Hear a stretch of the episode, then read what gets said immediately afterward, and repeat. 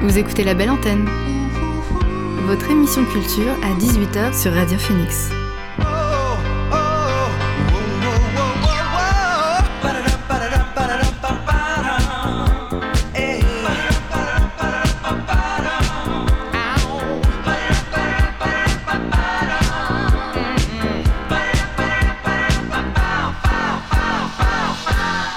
Bonjour, vous êtes sur Radio Phoenix, il est 18h, l'heure de la belle antenne, votre dose quotidienne d'actualité culturelle.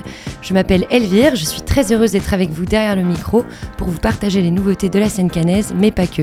On est lundi et pour commencer la semaine sur le bon pied, je reçois aujourd'hui Paul Langeois, directeur du Big Bang Café, qui fête ses 30 ans cette année. Il est accompagné de JB, grand fan du BBC depuis la première heure.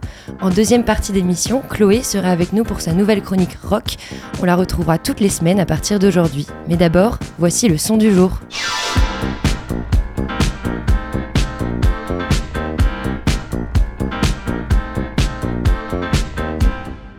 Le son du jour, c'est Ladies Room de Olivia Dean. La jeune artiste britannique a commencé sa carrière en collaborant avec Rudimental. Elle s'est très vite émancipée pour s'affirmer sur la scène soul actuelle. En juin dernier, elle nous a livré son premier album intitulé Messi, un mélange de jazz et bossa nova sur lequel se déploie une flopée de chansons d'amour. Une des chansons de cet opus, c'est Ladies Room, qui fait l'objet depuis vendredi d'un nouvel EP. Ce son est un hymne à la camaraderie, inspiré de ce lien facile qui se fait parfois entre filles dans les toilettes publiques. C'est Ladies Room de Olivia Dean dans La Belle Antenne.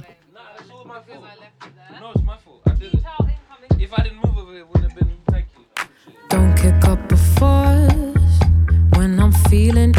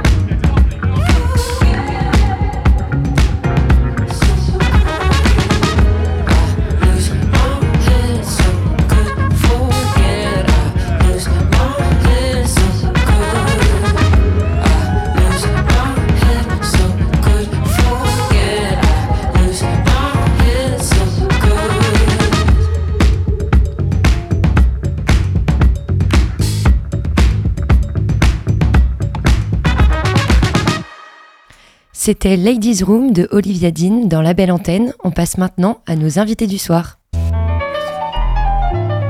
L'invité du soir dans La Belle Antenne. Ce soir, je suis ravie de recevoir Paul Langeois, directeur du Big Band Café, ce lieu de référence des musiques actuelles célèbres, euh, ce lieu de référence de musique actuelle célèbre cette année son 30e anniversaire. Il est accompagné de JB, grand fan du BBC et photographe de nombreux concerts live, et de Frédéric, responsable de la communication. Bonjour à tous les trois, bienvenue dans la belle antenne. Bonsoir. Bonsoir. Donc le Big Band Café, dit BBC, pour, euh, pour ceux qui connaissent, euh, c'est depuis trois décennies quasi 50 concerts et événements musicaux par an.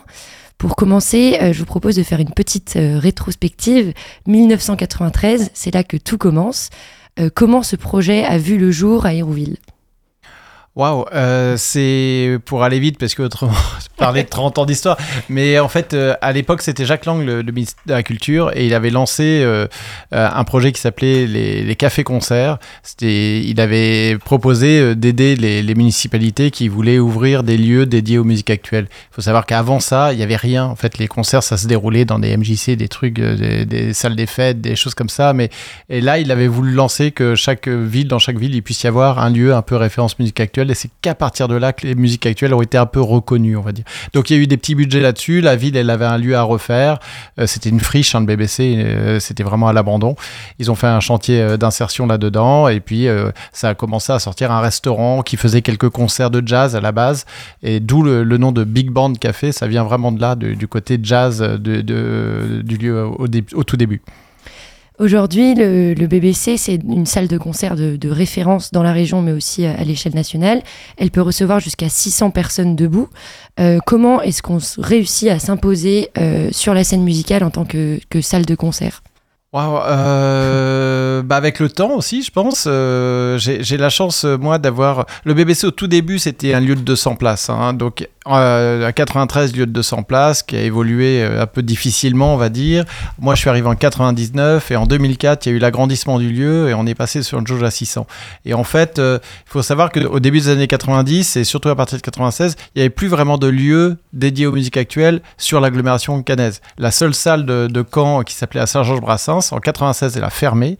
Euh, il y a eu l'arrivée du Zénith et, plus de lieux pour les groupes qui voulaient se, produire dans la région. Le BBC était le seul lieu, donc on est devenu un peu euh, euh, quasi le lieu refuge, on va dire, pour, pour aller voir des concerts de, de, musique actuelle. Et puis, et puis on a évolué, on a eu un public. et même maintenant, moi, ça fait plus de 20 ans et j'ai avec moi une bonne partie de l'équipe du BBC qui a plus de 20 ans aussi. Donc il y a, y a, aussi une question de, voilà, c'est pas une salle où, où ça change tout le temps, on va dire. Il y a, vraiment un ancrage euh, de notre personnel. Euh, les, artistes, il y a des artistes qui viennent ici depuis, euh, depuis 20 ans. C'est-à-dire qu'il y, a un côté quasi famille à certains moments. Et tu peux dire famille jusqu'aux spectateurs, jusqu'aux photographes, jusqu'au service d'ordre. C'est-à-dire que tout le monde, depuis les années, fin des années 90, quand on vient ici au BBC, on sait qu'on va croiser des gens qu'on connaît en fait. Quand ben, on est un des vieux rockers. Ouais. Justement, toi, JB, euh, tu fais partie du public du, BBC depuis, depuis ses débuts. Est-ce que tu te souviens d'un concert marquant de ton premier concert au BBC ben, En fait, de deux plutôt. Je dirais Louise Attaque, la première fois. D'habitude, j'arrivais à l'heure. Là, j'étais un peu en retard et je pouvais pas rentrer. Donc en fait, les gars de la sécurité, je suis passé par la porte de derrière et là je suis rentré et je suis resté au premier rang devant Gaëtan Roussel. Je lui ai pris ses narines en photo pendant toute la soirée parce que j'étais trop près. Euh, voilà, ça c'était génial. Je. Et puis le second, c'était Dionysos. Pareil, c'était, je connaissais que trois chansons sur un EP, j'en aimais aucune en fait. Mais je suis allé quand même parce qu'il y avait du buzz autour de ce groupe-là. Et le concert était dingue. Et donc toi, tu, tu fais des photos pendant, pendant les lives. Euh, comment est-ce que tu arrives à profiter du live et faire des photos? Comment est-ce que tu considères euh, ton appareil photo dans tes mains à ce moment-là bah Souvent, je rate. Hein. soit les photos, soit les chansons. Mais euh, en règle générale, euh, moi j'ai l'habitude de dire qu'on photographie bien ce qu'on aime bien. Donc en fait, je sais à peu près, bah, par exemple, où attaque. Je savais comment ils chantent, les... qui intervient à quel moment, et en fait, ça aide ça pour prendre des photos. Donc les narines de Louise Attaque. euh, Non, de Gaëtan aussi. ah, de Gaëtan, oui. Bah, et, pas Tu regardes. et pas que, parce qu'effectivement, dans la, la quatrième de couvre du programme du BBC, on a re- remis quelques photos de JB de l'époque. Et, euh, et on y voit effectivement euh, les premiers, un, un des premiers concerts de Louise Attaque euh, en France. hein, C'était ça, hein, Louise Attaque euh, au BBC. euh, je crois qu'au BBC, on pouvait mettre 180. Je crois que sur Louise 250. Attaque, ils, étaient à- on était à Plus de 200. 250. Ah oui. ouais, ça débordait quasi par les fenêtres. Il faut imaginer que c'était quasi. euh, le BBC, c'était à cette époque-là quasi euh, un lieu. La scène, elle était à 40 cm de hauteur. On était sur une hauteur sous plafond. Une fois qu'on était sur scène, on- si on sautait, on se prenait un projet, projet dans la tête. Donc c'était vraiment, vraiment le, le club, comme on peut des fois le voir encore à la télé, etc. Vraiment le, de tout petit club. Mais avec une ambiance de fou. Même en hiver, quand il y avait 200 personnes, en fait, il pleuvait le plafond parce qu'il y avait une telle chaleur humaine que bah, le plafond, il n'y avait pas d'aération, il n'y avait, pas tout ce confort qu'on connaît maintenant. On a, c'est vrai qu'on a la chance d'avoir des, des belles salles, des beaux lieux et on peut aller voir des concerts. Là, c'était vraiment très, très indé. hein. C'était euh, effectivement, des fois, il fallait se battre pour rentrer. Enfin, c'était, c'était un Ah peu oui, la, c'est- la- la folie. Et on a vu des concerts, euh, nous tous, euh, de, de- de- de- de groupes très connus maintenant, euh, qui sont passés dans ces petits lieux. euh, et le, le- il n'y avait pas de crash barrière, c'est-à-dire qu'on était collé à la scène. Quand on a une scène de 40 cm et le public qui est juste devant, il faut imaginer que le. Et, le, et même pas d'accès loge, c'est-à-dire que les- le groupe, si le, le public ne voulait pas laisser partir l'artiste, il le laissait pas partir. Parce que l'artiste pouvait pas partir, en fait. Il était face au public et il n'avait pas de porte de derrière.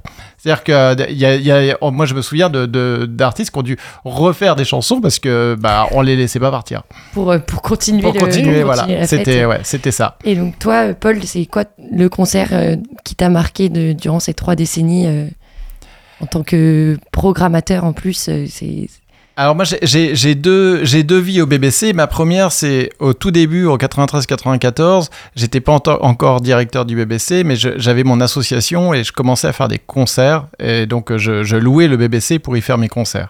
Et donc euh, à cette époque-là, on avait une esthétique musicale qui s'appelait la, la noise, euh, qui est très français. Ça, arrivait de Bordeaux euh, et, euh, et c'est vrai que j'avais un groupe que j'adorais qui s'appelait Portobello Bones.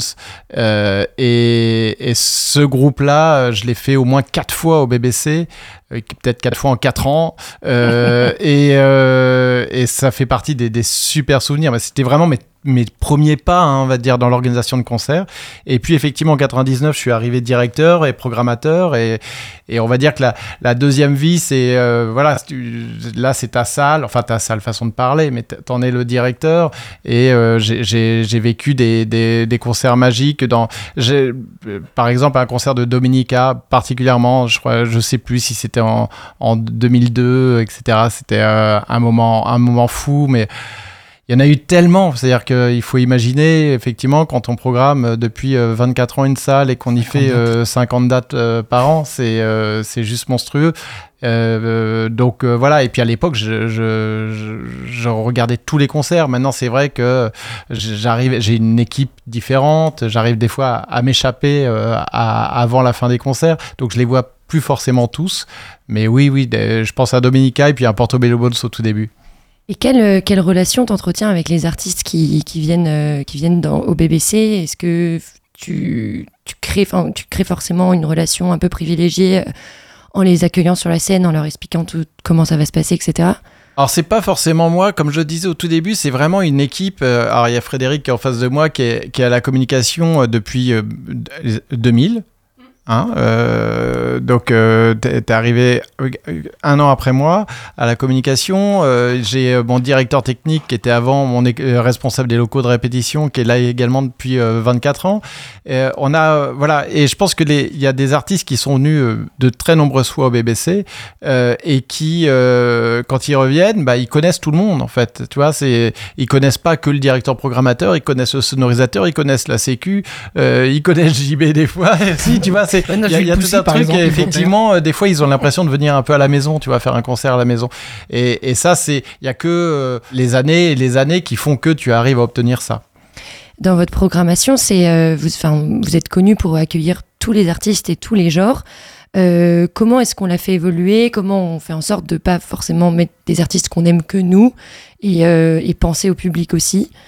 Ah bah c'est, le rôle d'un programmateur, c'est-à-dire qu'effectivement, il faut être très ouvert euh, musicalement. Moi, si, si je faisais que ce que j'écoutais, il n'y aurait pas forcément un énorme intérêt. Et, et en même temps, j'ai beaucoup également évolué pas qu'en tant que programmateur, mais personnellement. C'est-à-dire que j'écoute plus forcément la musique que j'écoutais il, il y a 30 ans.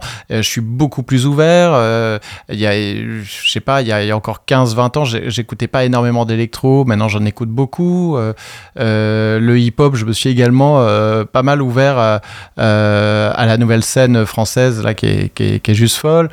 Euh, je dis pas que j'en écoute tout le temps chez moi, mais voilà, je, je, m'y intéresse et, et on est obligé aussi de, de, de, répondre à une demande et d'être ouvert sur la programmation. Alors ça m'arrive effectivement de programmer des artistes où je me dis, moi c'est pas mon truc, euh, je, je, suis pas un grand fan, mais par contre je sais qu'il y a une attente et je sais que c'est qualité. Donc euh, de, à partir du moment qu'il y a de la qualité derrière, il n'y a, pas, a pas de souci, je, je vais programmer.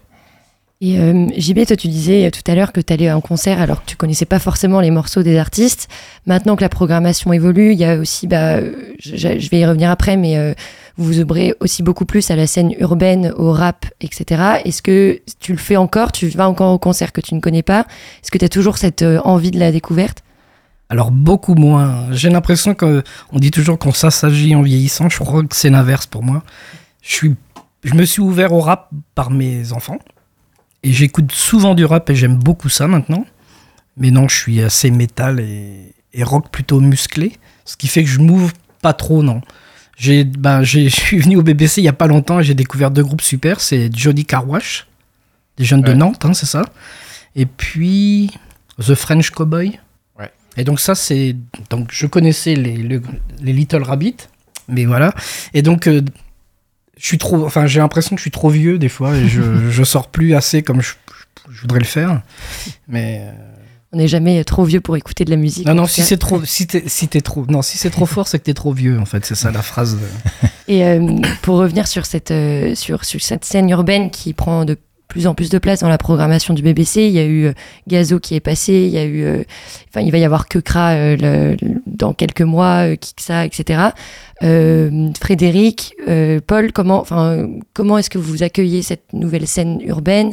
Est-ce que ça a été, comment est-ce que vous, bah, avez pensé? En fait, tout simplement parce que le, le, le rap est, est, la musique la plus écoutée en ce moment, mais de, de très loin. Je crois que ça représente 50% mm. des écoutes ou 60% des écoutes sur Spotify. C'est juste monstrueux. Si en tant que, que programmateur d'une salle, euh, je n'en programmais pas, ce serait juste une, une, erreur. Euh, voilà, c'est une erreur professionnelle quasi. Je pourrais être viré pour ça. Hein. euh, donc, et, et au tout début, de, de, vraiment au tout début des années 2000, on en avait un peu fait, mais les concerts de hip-hop étaient beaucoup plus difficile à gérer. On avait beaucoup plus de, difficultés à, à, gérer ces concerts-là. Et en plus, ça, ça n'attirait très, très peu de public. En fait, ça attirait peu de monde. Et euh, c'était assez chaud, on va dire. Et on en a fait, on en a fait, on en a eu tellement marre que ça se passe toujours mal, etc., que euh, j'avais arrêté euh, de, programmer cette esthétique musicale. Et puis, effectivement, le, rap est revenu en force. On a vu euh, des, des, zéniths se remplir rapidement, etc. Et, à un moment donné, je me suis dit, bon, je vais, je vais, je vais, retenter, je vais voir si, effectivement ça fonctionne. Et ça a super bien fonctionné. Le, public a largement évolué. Le public qui écoute cette musique est, est beaucoup plus diversifié qu'il y, y, y a 20 ans. Euh, et euh, les concerts se passent très bien. Et, donc, on, a vu qu'il y avait tout. Premier concert, c'était complet très vite. Hein, et, et maintenant, euh, bah, là, quasi tous les concerts de, de, hip-hop jusqu'à décembre, ils sont, ils sont full. Il y en a peut-être encore quelques places sur un, ou deux, mais ils vont être, ils vont être complets. Donc, on voit que c'est attendu. Je, suis content parce que ça nous permet aussi d'attirer un, nouveau public, c'est-à-dire rajeunir notre, notre public, parce que ces jeunes-là qui vont, qu'on qu 16, 18, 20 ans et qui viennent au BBC, euh, peut-être que dans deux ans ou trois ans, ils viendront voir un concert de pop ou de rock, etc. Parce que maintenant, on écoute les... et c'est ça qui est bien aussi, c'est que les jeunes ils sont ouverts à tout. Hein. Bon, ça c'est effectivement les, les, plateformes de téléchargement, etc. Euh, quand on a commencé euh, à aller dans les concerts, j'y et moi, il y avait un public pour chaque esthétique. C'est-à-dire que tu faisais du reggae, tu avais le public reggae, tu savais où le choper, dans quel bar, dans tel truc, etc. C'était très catégorisé mmh. comme ça. Hein. Tu faisais un concert punk, metal, etc. Maintenant, euh, notre public, euh, voire même nos abonnés, on a des abonnés, euh, des fois on les voit sur des concerts, on dit quoi, tu viens à ce concert-là Alors que d'habitude tu les voyais plein sur deux. En fait, le public, les, gens en fait sont beaucoup plus ouverts musicalement et c'est ça qui est génial. Et je suis persuadé que les jeunes qui apprécient et qui passent un bon concert au BBC en regardant leur rappeur préféré, effectivement on a, on a eu un peu avant tout le monde les SDM, les Jossman, les Gazo, etc. Et juste après ça, ça explose. Et, et ben ils en gardent un super souvenir et ils viendront sur autre chose à un moment donné, c'est Et en tant que salle, plus sur la technique, euh, je me pose la question, il faut quand même s'adapter donc à tous les styles. Et euh, est-ce que c'est simple ou euh, enfin il y a forcément en termes de son. maintenant, on utilise beaucoup d'artistes utilisent les machines aussi. C'est plus que de, des instruments analogiques, etc. Donc comment ça se passe?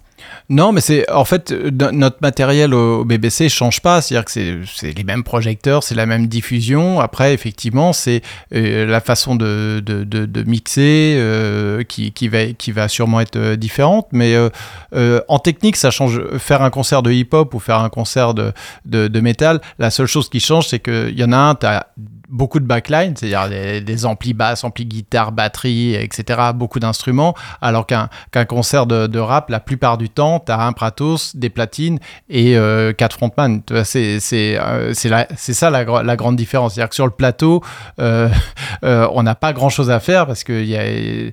Mais de plus en plus, tu vois, un concert de Giorgio, le dernier concert de Giorgio, il, il vient avec un vrai groupe de rock. Tu vois, et, et c'est ça aussi, c'est que tu vois aussi que le, le, le, le rap et les rappeurs, ils commencent à évoluer et ils viennent de plus en plus avec des musiciens. Et je pense qu'on est vraiment sur une, transition là qui va être intéressante. Le 17 novembre, on retrouvera Kekra sur scène, sur la scène du BBC. Connu pour avoir un visage inconnu, ce rappeur a vraiment participé justement à l'évolution euh, du paysage du rap actuel. Il vient de Courbevoie, c'est la ville aussi dont je suis euh, originaire.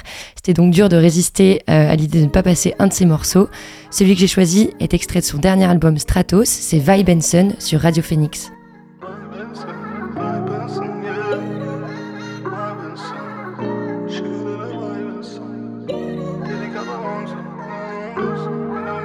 Issu de là où tous les portiques sonnent. Laissez-moi tranquille, je suis sous Vibenson Y'a pas si longtemps ça détaille, elle Maintenant c'est des contrats qu'on additionne. Laissez-moi tranquille, je suis sous Vibenson, yeah. Sous Vibenson, yeah. Sous Vibenson, Vibenson, Vibenson, yeah, yeah, yeah. Vibenson J'suis tout seul sur la Costa del Sol J'ai craillé J'ai même failli finir J'en ai mal à la cabeza. Plus je rallume mon champ, plus ça m'éteint Ça m'éteint. J'pars m'isoler eh, eh. Oh là là J'vois plus la concurrence, elle est oh là là. Oh là J'sais que faire du sale, il faut des oh là Pour la mif J'pourrais dégainer les machins sous le lit. Pour la mif J'pourrais tout ravager comme un tsunami. Issu de là où tous les portiques sonnent. Laissez-moi tranquille, je suis sous Vibenson Y'a pas si longtemps ça détaille, elle somme. Maintenant c'est des contrats qu'on additionne. Laissez-moi tranquille, je suis sous Vibenson, yeah. Sous Vibenson, yeah. Sous Vibenson, Vibenson, Vibenson, yeah, yeah, yeah Vibenson, Vibenson Y'a pas si longtemps que ça, je détaillais le seum Maintenant c'est des clés que l'on partitionne. Et j'ai l'impression que je les impressionne. Tellement de flow je navigue. World Cup, pas de coupe de la ligue. All eyes on me, oui comme analyse Si j'analyse c'est pour des valises. Je pas, je suis moi-même simplement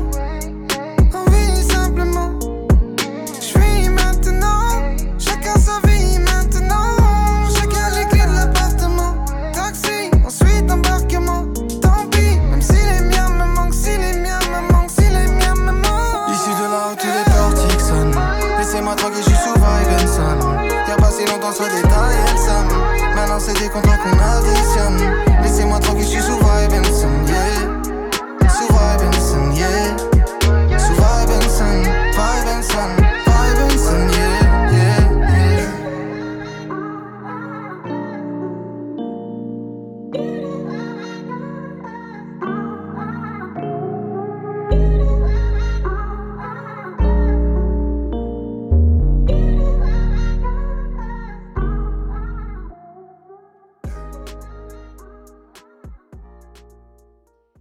C'était Vi Benson de Kekra qui sera sur la scène du BBC le 17 novembre. Il reste des places, donc n'hésitez pas à, euh, aller euh, prendre les places de concert. On est toujours avec JB, Frédéric et Paul qui, du Big Bang Café. Cette année, vous revenez avec une programmation particulièrement riche. Plusieurs de vos concerts affichent complets. C'est notamment le cas de Arthur H le 7 octobre prochain, de Kokomo et Cybersolis, mais aussi de Mass Hysteria et Sweet Needles. Est-ce que vous vous attendiez à un tel engouement pour ce début de saison? Euh, en tout cas, on en est euh, s'y attendre peut-être pas parce que c'est on n'ose jamais s'attendre à trop de trop de succès, mais euh, mais effectivement ça fait ça fait chaud au cœur, surtout que c'est voilà comme on le dit c'est les, les 30 ans. Après c'est vrai qu'on a le BBC, avant, avant les années Covid, on était déjà sur une très très bonne dynamique. On a eu, on a eu très peur à la reprise, après deux ans d'absence, de se dire comment, comment le public va retrouver. On a, on a vu qu'il y avait des salles qui, qui souffraient, hein, de, de, vraiment du temps à, à, à avoir d'une belle fréquentation dans, dans, leur salle. Et nous, en fait, dès les premiers concerts, ça a repris et ça a même encore mieux fonctionné. Donc, euh, euh, c'est sûrement une preuve aussi que les gens sont très attachés au lieu. Euh, et, donc, euh, donc nous, depuis, depuis la reprise Covid, on fait, des, on fait nos, années records. Et, là encore, 2022 était une année record. Et je pense que 2023 va, va encore exploser ce, ce score-là. On est quasi sur un taux de remplissage de 80% sur sur tout, y compris avec les découvertes et concerts gratuits. Donc c'est très très fort. effectivement, là on est déjà à 8 complets sur une saison, un trimestre, et il y en a d'autres qui arrivent. Donc bon, on est, on peut être que, que satisfait. C'est peut-être aussi la diversité de la programmation aussi. Et, donc euh, voilà, ça, je pense que le personnel, la salle, l'image de la salle et la programmation fait que ça, ça fonctionne. Bah vous avez une ligne directrice, je trouve. Un fil rouge tout le temps. C'est-à-dire il y a du punk, de la chanson, du hip-hop, du rap, du métal. on sait que chez vous, bah, ce sera ça tous les ans, donc les gens, ils s'attendent. Là, je vois, euh, pour Kokomo ou Mass ou tout ça, euh, c'était un peu on a, on a même là battu notre record d'abonnés, hein, puisqu'on est, euh, je crois, on a dépassé les 400 abonnés euh, au BBC sur une, capacité de 600, donc c'est juste, euh, c'est juste monstrueux. Et justement, les, abonnés, il y a une belle OP là en ce moment pour le mois anniversaire. Mais parce que qu'est-ce que ça veut dire être abonné au BBC C'est des. Bah, c'est comme tout abonnement dans un lieu culturel, c'est que c'est qu'en fait tu vas avoir, tu vas avoir des concerts gratuits, tu vas avoir des, des, des offres promotionnelles sur certains concerts, pour, par exemple une place achetée, une place offerte. Et puis sur l'ensemble des concerts, tu as moins 4 euros. C'est-à-dire qu'un concert à 20 euros, il, est pour l'abonné à 16 euros quel que soit le moment il prend, même le soir, s'il reste encore des places, ça sera à 16 euros au lieu de 23 sur euh, le même exemple. Donc c'est des belles réductions, plus quelques goodies qui sont offerts à nos abonnés. Donc en, gros, oui, en, deux concerts, tu as, amorti euh, ta, ta carte d'abonné.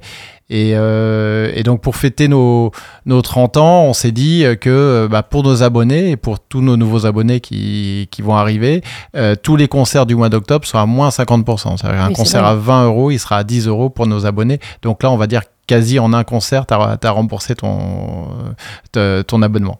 Un chouette cadeau pour son propre anniversaire. ça peut être ça aussi, ouais. un, un, autre événement qui affiche complet, c'est le blind test à l'occasion justement de, de ces 30 ans c'est pas donné à tout le monde de rassembler autant de personnes pour son anniversaire. Donc qu'est-ce que ça fait euh, et comment va se dérouler la soirée? Bah c'est euh, en fait sur, sur ce mois-là, on a décidé de pas faire que des concerts. Il y avait plusieurs façons de, de pouvoir imaginer fêter ses, 30 ans. Tu pouvais imaginer faire un gros concert d'un artiste très connu euh, où on aurait dû mettre la place à 35 euros et puis ça aurait, ça aurait fonctionné pour 400 personnes et tout le reste, il y aurait rien eu ou euh, essayer de, de, faire un maximum de choses et de les rendre les plus accessibles possibles. C'est cette solution-là, donc tous nos concerts, moins 50% pour nos abonnés sur le mois d'octobre. Plus, on a décidé de faire des événements en plus, c'est-à-dire euh, le blind test. Euh, donc euh, là, c'est, il va y avoir plusieurs, plusieurs équipes, ça va se jouer en, équipe, et puis ça va être animé par, par Guillaume du BBC, de notre équipe qui va, qui va faire le blind test sur, les, sur 30 ans de concert au BBC. Donc c'est, c'est, ça l'idée aussi. et puis voilà, l'idée du blind test, c'est aussi, c'est aussi rigoler. on a trouvé plein de goodies, soit euh, soit, marrant, soit hyper sympa, des beaux cadeaux aussi. Et on va essayer de faire deux ou trois séances de blind test comme ça sur cette euh, soirée. Euh, et on a, pour moi, le, moment je veux dire que j'attends le, plus, c'est la soirée de clôture hein, qui va être le 31 octobre, où là on a rassemblé 13 musiciens locaux, régionaux. autour d'un projet, c'est-à-dire reprendre des titres phares des années 90 et donc, on va avoir vraiment un concert qui va sûrement durer à peu près deux heures euh, avec des musiciens locaux euh, qui vont reprendre, euh, qui vont se succéder sur scène. C'est, il y a deux membres de groupe, euh, deux membres de, de chez Ada, par exemple. Il y a, il y a le chanteur de Fra, le chanteur des, Burning Heads et d'Eternal qui va, qui va être là. Et c'est que des gens qui sont très très proches du BBC, et des groupes euh, très proches du BBC. Et voilà, ils vont reprendre ça, plus on va, on va mixer les années 90 et euh, ça va être une, grosse soirée avec un tarif unique à 5 euros. Et encore une fois, l'idée c'était qu'on puisse fêter ça tous ensemble et que le, le prix soit soit pas une barrière et que vraiment ce soit accessible à tout le monde. Et euh, cet automne, enfin, donc là on parle de la soirée de clôture, mais il y, a y a un événement aussi euh, d'ouverture qui est, euh, qui est une exposition, pas un concert, qui, qui, commence le 4 octobre. c'est la première fois que vous allez ouvrir, ouvrir les portes du BBC le jour.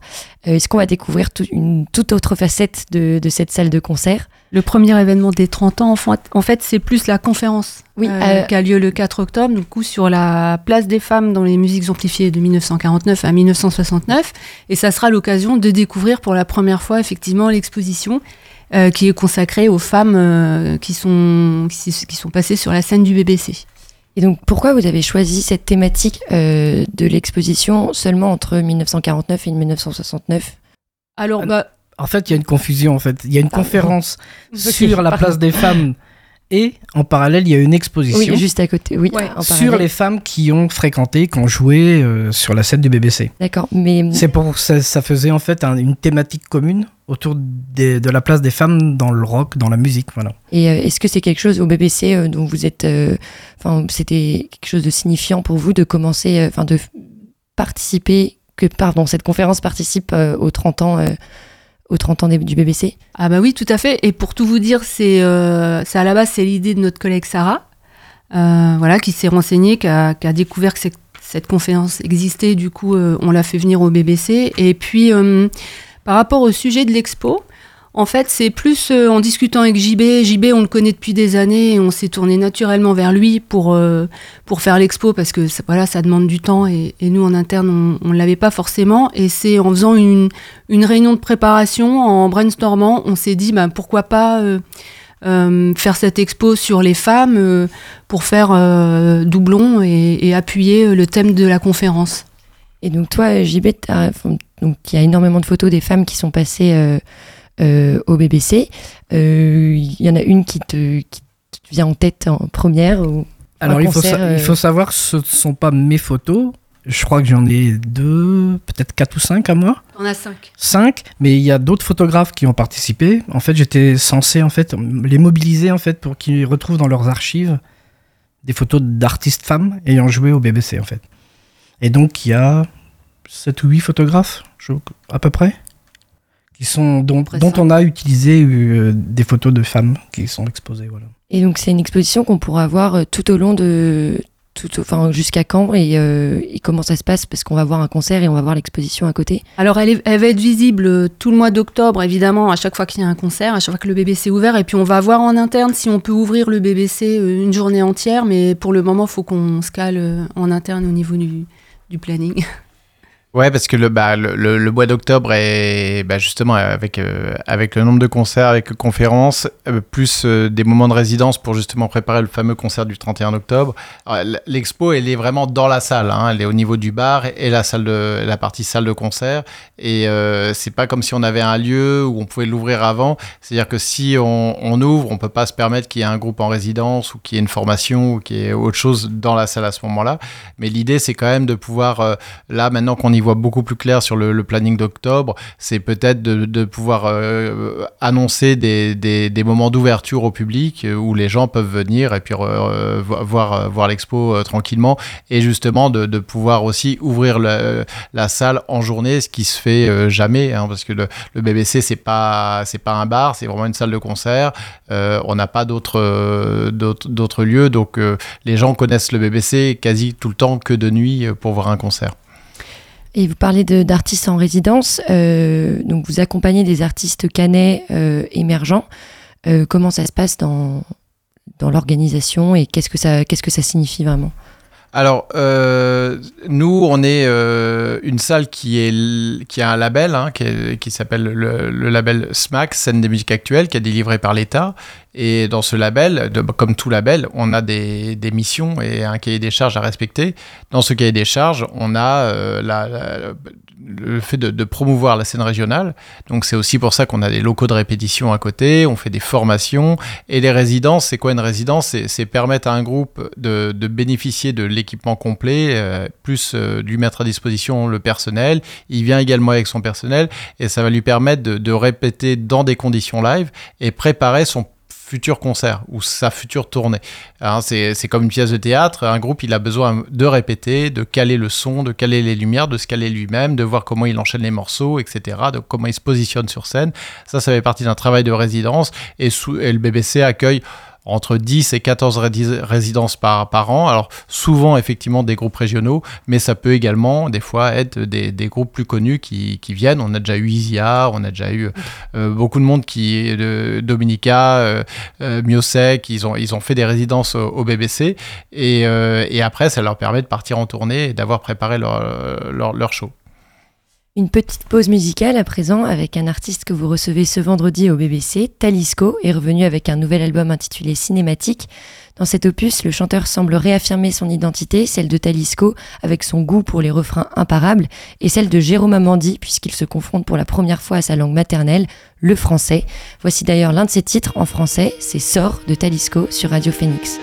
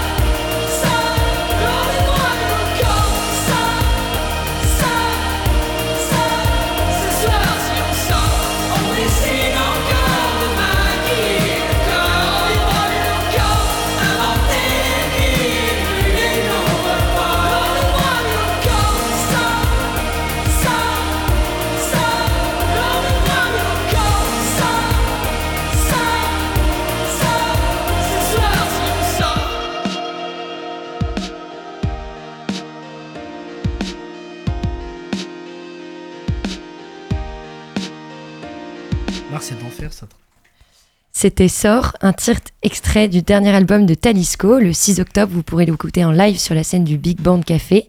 On est toujours avec l'équipe du BBC. Paul, on l'a pas encore évoqué, mais vous êtes aussi le directeur du festival Beauregard. Euh, dans ta mission de programmateur, est-ce que l'organisation d'un festival diffère de l'organisation de, concerts euh, au BBC C'est totalement différent. C'est quasi deux métiers différents. Et je l'ai, et je l'ai appris en fait. Je pensais pas forcément, je pensais pas qu'il y avait autant de de différence en fait. Même dans les, même dans les offres qu'on peut faire sur les artistes. Tu vois, par exemple, je parle jamais d'offres sur un, un, concert au BBC. C'est-à-dire que je vais, je vais programmer tel. Euh, dans les festivals, on est vraiment sous une forme de je propose euh, euh, tant d'argent sur ce jour-là, sur cette scène-là, à cette heure-là, dans ces conditions-là. Est-ce que tu es OK ou pas? C'est voilà, ne serait-ce que la façon de programmer, bien sûr, elle est différente. Et puis, euh, bah, euh, le BBC, on a tout. C'est-à-dire que euh, l'artiste, il arrive à 14h, mes équipes sont prêtes, on a préparé la scène, on a préparé les lumières, on fait les balances, et à, 19h, on mange, à 20h, on ouvre les portes. Et voilà, le, le festival, bah, quand on arrive, on a le parc de Beauregard. Quoi. Euh, donc euh, euh, là, il faut, il faut que tu crées une ville, en fait. Hein. Il faut que, tu, faut que tu amènes tout, ton eau, ton électricité, ton Wi-Fi, que tu passes des, des, câbles dans tous les sens, dans les arbres, etc. Que, voilà, et, et, donc ça nécessite 4 semaines de montage, un Beauregard, et 3 semaines de démontage. Donc c'est voilà, et, euh, et c'est des grosses, grosses préparations. Donc ouais, c'est vraiment, même si au bout du compte c'est des concerts, euh, c'est totalement différent. Et en termes d'accueil du public, euh, vous pensez les publics de la même façon? Ça se répond entre le BBC et Beauregard ou c'est... Ben, je pense que ça se répond un peu dans la programmation. Bien sûr, euh, les artistes au BBC sont moins connus que les artistes à Beauregard, mais on va dire dans les esthétiques musicales, euh, je, me, je, je, me, permets euh, autant de des fois de grands écarts. donc je, je m'interdis rien. J'ai pu faire des trucs très violents comme dit Escape Plane en métal, vraiment euh, un peu furieux, un peu violent. Euh, j'ai pu euh, faire Agnès Obel le même jour que ZZ Top. j'ai pu faire, je mélange du rap avec de la chanson, avec de la pop, etc. et et c'est ça que c'est ça que j'aime bien dans ma programmation de festival. Et c'est peut-être aussi ça qu'on retrouve un peu au BBC, c'est-à-dire qu'on a dans un mois à Beauregard euh, au BBC, on a souvent euh, rarement deux fois le même esthétique musicale. C'est souvent des choses différentes tout le temps. Cette année, c'était une édition particulièrement intense euh, du Festival Beauregard. Les billets étaient tous vendus en février. L'événement a accueilli 150 000 personnes sur 5 jours. Des artistes comme Sting, Indochine, Chaka Ponk, Pomme, Fatoumata Diawara ont transformé les deux scènes en, en grande fête. Euh, quelles sont les attentes pour euh, le Beauregard 2024 bah, L'enjeu, il est, euh, le programmateur a toujours euh, peur euh, de, de, de, repartir sur une nouvelle édition parce que souvent en fait, euh, surtout quand il y a du succès, tu vois, souvent en fait, on se dit putain la dernière, elle était, la dernière programmation était vraiment bien, jamais j'arriverai à refaire les choses, etc. Donc on est toujours un peu dans la crainte de se dire est-ce que je vais avoir suffisamment de têtes d'affiche, est-ce que la programmation, que les groupes que je vais choisir vont plaire, etc. Il y y a quand même, on est sur un festival qui doit maintenant euh, attirer 30 000 personnes par jour, qui financièrement est très coûteux, hein, puisqu'on est sur un budget de 10 millions d'euros, donc euh, les enjeux financiers sont importants, et on est obligé de remplir le festival à 96% pour pouvoir euh, retomber sur nos pieds. Donc voilà, c'est un côté, tu as un peu les chocottes financièrement de te dire, j'espère que je vais retomber sur mes pieds. Bon, regarde, c'est un an de travail, hein, c'est, on y est là depuis septembre, on y est, on y est déjà, et ça, ça, ça n'arrête pas on, va, on est en train de travailler sur les nouveaux projets, sur des travaux sur le site. Ça va dans tous les sens. Euh, et moi, en tant que programmateur, ouais, je suis sur mes offres, euh, j'attends, j'attends des réponses. Euh, des fois, tu as des grosses déceptions. Tu pensais avoir un tel et puis ça se fait pas. Et puis tu repars à zéro et il faut absolument trouver une tête d'affiche et tu l'as pas. Donc, euh, ouais, c'est beaucoup plus le rush que des concerts. Euh, c'est totalement différent que programmer euh, tranquillement sur ta salle. Tu vois, là, j'ai déjà pas mal programmé sur février, mars, voilà, et puis je vais encore les caler, ça, ça va tomber. Je, tu peux, es beaucoup plus serein sur une prog de, de salle. Euh, le festival, tu joues tout en, en, en, 4 ou 5 jours. Mm. C'est tout. Euh, une salle, tu peux te rattraper sur le trimestre d'après, etc. Tu as, une autre vision euh, des choses. Donc, ouais, c'est beaucoup de stress quand même. Et toi, JB, tu as forcément dû aller au Beauregard. Ah, J'ai photographié toutes les éditions, je crois. Et donc, ton expérience du live au BBC et ton expérience du live euh, à Beauregard, est-ce que tu, elle diffère? Ben oui, déjà par le volume. Et puis par aussi les artistes. Quand tu vas voir Motorhead euh, à Beauregard, tu peux pas le voir, euh, tu pouvais pas le voir au BBC par exemple. Après, euh, j'ai loupé Kokomo parce que j'avais le Covid, donc je suis bien content d'aller les voir là, ça va être trop bien. Mais non, non, c'est pas pareil, c'est pareil, c'est comme pour Paul, je pensais. Tu te prépares pas. Tu vois, moi j'arrive avec mon matériel le- euh, à 14h, je repars à 2h du matin, je l'ai sur le dos tout le temps, même si le point presse est vraiment extraordinaire, tu peux poser tes affaires. tu, tu peux te reposer, tu peux. Mais alors qu'au BBC, tu restes 2h30 max. Oui, donc c'est une expérience. Tu vois, physiquement, c'est pas pareil. On est beaucoup plus nombreux comme photographes au festival, ce qui est normal et logique. Euh, Bon, il y a un crash barrière, donc t'es protégé. Au BBC, il y en a pas, donc des fois c'est un peu chaud, mais quand quand t'es habitué, que t'as l'expérience, ben c'est pas, ça craint pas quoi. Et tu, bien. tu ne te lasses pas après euh, toutes les éditions euh, d'y retourner.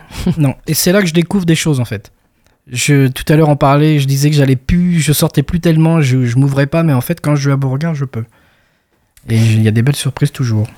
Bah, euh, on finira sur ça, mais en surprise, vous avez aussi un tremplin pour les artistes émergents de la, scène canaise. Vous permettez à, des artistes, aux lauréats de, ce tremplin, euh, John Session, de, de performer sur une scène Beauregard. Euh, Est-ce que là, vous avez en tête les, des artistes qui vont marquer peut-être l'année 2024 et qui seront peut-être sur la scène euh, Sur les régionaux, euh, euh, j'essaie de pas trop être euh, de, de me fixer. Déjà, on a quatre possibilités. Si j'ai quatre jours, j'ai un groupe de la région par, par jour. Donc, je sais qu'il y a beaucoup d'attentes de leur part. Alors, des Oui, fois, ils me sollicitent, bien sûr. Et je sais que je vais faire beaucoup plus de déçus que d'heureux. C'est le côté un peu difficile de mon métier. C'est-à-dire, c'est souvent, on dit plus souvent non que oui, en fait. Et, euh, c'est pas, c'est pas évident. Maintenant, il y a le tremplin. Donc, celui-là, c'est le seul groupe que je vais pas choisir parce que je suis pas dans le jury. Et donc, c'est vraiment un jury que, que je compose et, euh, et qui va sélectionner euh, un groupe. Euh, mais en 2023, on avait explosé. On avait, je crois, eu 96 candidatures. Euh, Il y a quatre groupes qui sont passés au BBC et il y en a un qui a, qui a pu jouer. Et c'était Lottie et vraiment c'est euh, super artiste et je pense vraiment que ça peut elle peut aller euh, très loin. Euh, et puis euh, et puis après il y a les trois autres qu'il faut que je, je choisisse. J'ai cette chance d'avoir la double casquette. Le fait d'être euh, au BBC de suivre la scène régionale euh, ça me permet aussi de voir les évolutions. L'idée c'est de prendre le, le groupe de la région au bon moment pas trop tôt pas trop tard non plus, et qu'il est su- qu'il soit sur une belle actualité, et que vraiment Beauregard puisse être une, une véritable opportunité pour lui, un vrai euh, tremplin un vrai tremplin. Donc euh, je fais toujours attention à ça, de- que voilà, je me dire, des fois il y a des groupes, je me dis, c'est pas pour cette année, mais l'année prochaine, si ça continue comme ça, ce sera pour eux. Ah, merci beaucoup, merci à tous les trois. Euh, J'étais ravie de vous recevoir dans la belle antenne autour de cette programmation du, du Big Band Café et des 30 ans. Donc un dernier mot, peut-être joyeux anniversaire Merci beaucoup. et à, à très bientôt. Un titre de Johan Papa Constantino à présent que le BBC reçoit le 3 mars sur sa scène. Cet artiste marseillais originaire de Grèce a sorti cette année son tout premier album intitulé Premier degré. On y retrouve ses précieuses sonorités méditerranéennes par lesquelles il s'est fait connaître, notamment le son du bouzouki, guitare traditionnelle que l'on retrouve dans quasi tous les morceaux. Le titre que j'ai choisi de vous faire écouter, c'est Tata. On l'écoute tout de suite dans la belle antenne.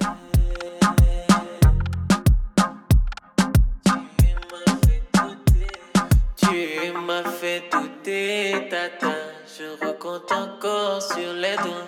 J'ai trop travaillé, tata. Tu me diras si j'ai le droit. Je veux rigoler,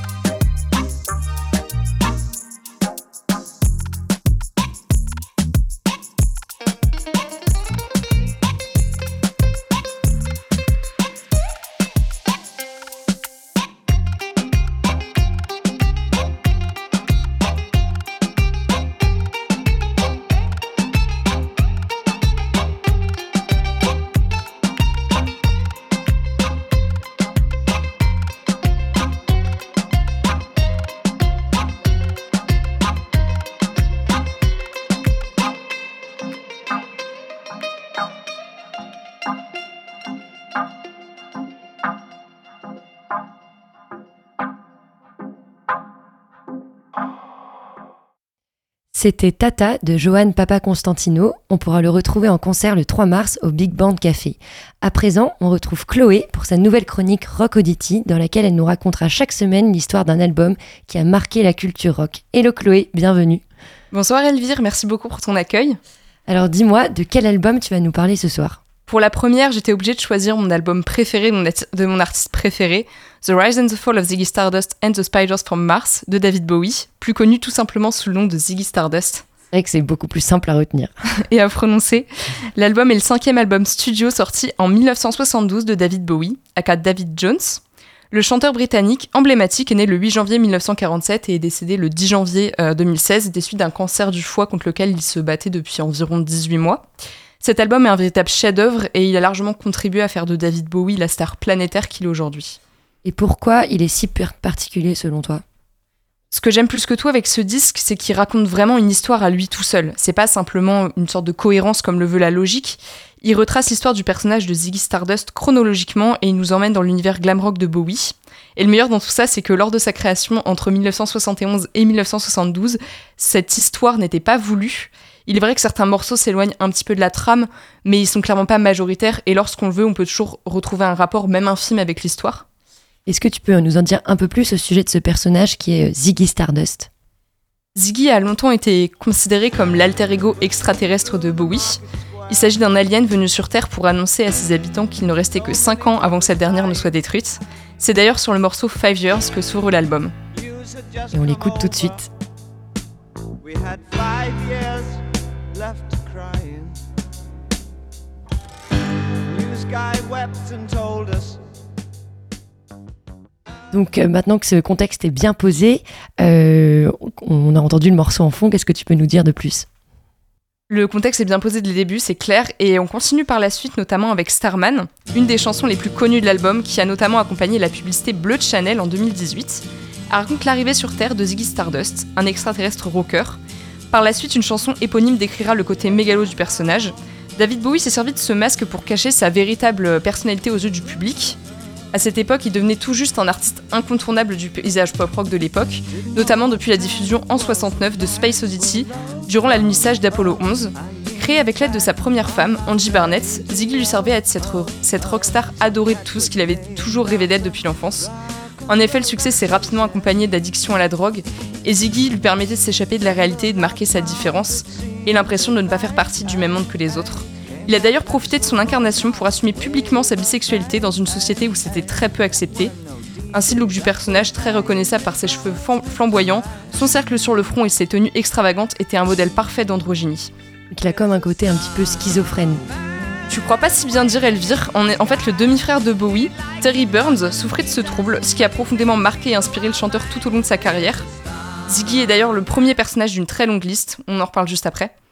Et comment la critique a accueilli un album et un artiste à l'histoire si décalée?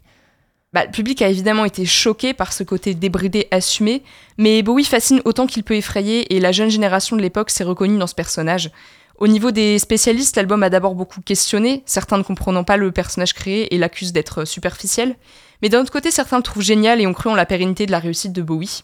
Donc c'est donc comme ça que David Bowie est devenu si emblématique. Exactement, et à chaque concert, c'était plus David Bowie qui se représentait sur scène, mais Ziggy Stardust. Les gens l'appelaient par le nom de son personnage lorsqu'il l'apercevait. Malheureusement, il a commencé à prendre tellement de place dans la vie du chanteur qu'il a fallu qu'il se débarrasse de cette image. Ça devait être compliqué de se défaire d'un personnage qui, t'in- qu'il incarnait tant. Comment David Bowie a réussi à faire oublier euh, l'existence de son alter ego? Bah, évidemment, ça n'a pas été simple et il a fallu faire preuve d'inventivité. Ziggy Stardust n'était pas une simple histoire qu'on pouvait refermer si facilement. Il lui fallait une fin grandiose à l'image de sa personnalité et de son charisme. Ainsi, le 3 juillet 73, lors du dernier concert de la tournée au Hammersmith Odeon à Londres, David Bowie tue son personnage en interprétant devant un public ébahi la dernière chanson de l'album Rock'n'Roll Suicide. C'est vrai que ça a dû être un choc pour le public d'assister à la mort de Ziggy Stardust alors qu'il le vénérait depuis euh, plus d'un an. Oui, mais il a vite été rassasié. Comme je le disais, Ziggy n'était que le premier personnage d'une très longue liste. Ses alter ego l'ont accompagné au fil des albums et tout au long de sa vie, faisant de son œuvre une composition unique, variant les styles musicaux et les inspirations. On peut par exemple noter Aladdin Sane, le fameux personnage à l'éclair, littéralement garçon fou, et héros de l'album éponyme, ou encore The Sin White Duck, qui marque la période la plus sombre de Bowie lorsqu'il tentera de se défaire de son addiction à la cocaïne. Mais ça, ce sera pour une autre séquence. Et pour finir, si tu avais un morceau à nous conseiller dans l'album, lequel ça serait? Je dirais Suffragette City, ça bouge beaucoup et ça met de bonne humeur, c'est vraiment un morceau qui se détache des autres. Je vous laisse le découvrir. Merci beaucoup pour cette belle histoire, Chloé. On te retrouve lundi prochain pour une nouvelle séquence Rock Audity. À la semaine prochaine. À la semaine prochaine, Elvire, c'était un plaisir.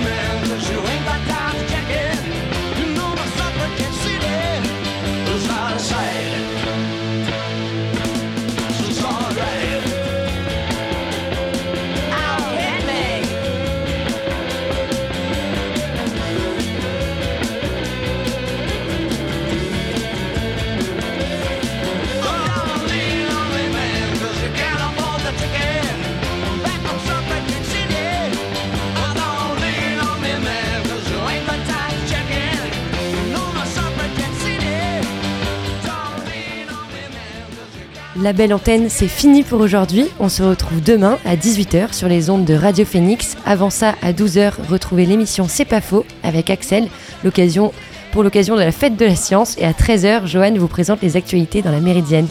Merci de nous avoir écoutés et merci à Lucas et à Chloé, sans qui je ne pourrais pas vous parler. Vive la culture et vive la radio. À demain.